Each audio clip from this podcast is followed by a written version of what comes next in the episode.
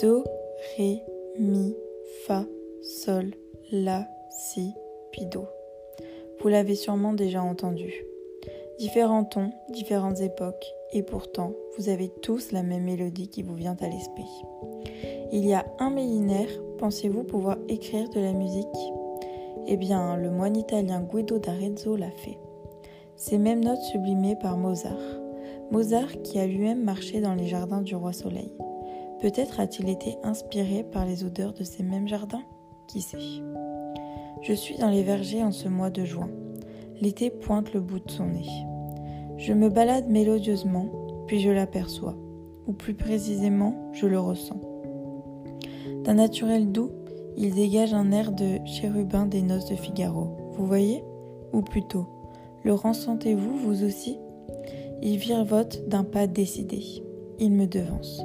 Sa valse d'odeur me saisit. Je sens alors une odeur d'agrumes, aussitôt mélangée à celle des pommiers en fleurs. Je presse le pas, en rythme avec la marche turque qu'il joue si bien au piano. Je veux le rattraper, je ne veux pas qu'il m'échappe. Ça y est, je suis à ses côtés.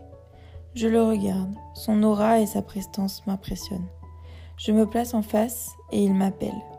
C'est le moment, le moment de la rencontre. Non, je n'ai pas rencontré Mozart. Cette rencontre est bien plus particulière. J'ai rencontré l'origine des souvenirs de mon enfance. Ce n'est pas les potagers du roi, c'est dans les jardins où j'ai grandi. Les matins où je me lève aux aurores quand l'air est encore frais, que les fleurs se réveillent et lâchent leurs odeurs enivrantes. Les odeurs dans mes mains, la fraîcheur dans mes mains, la douceur dans mes mains, le savon dans mes mains.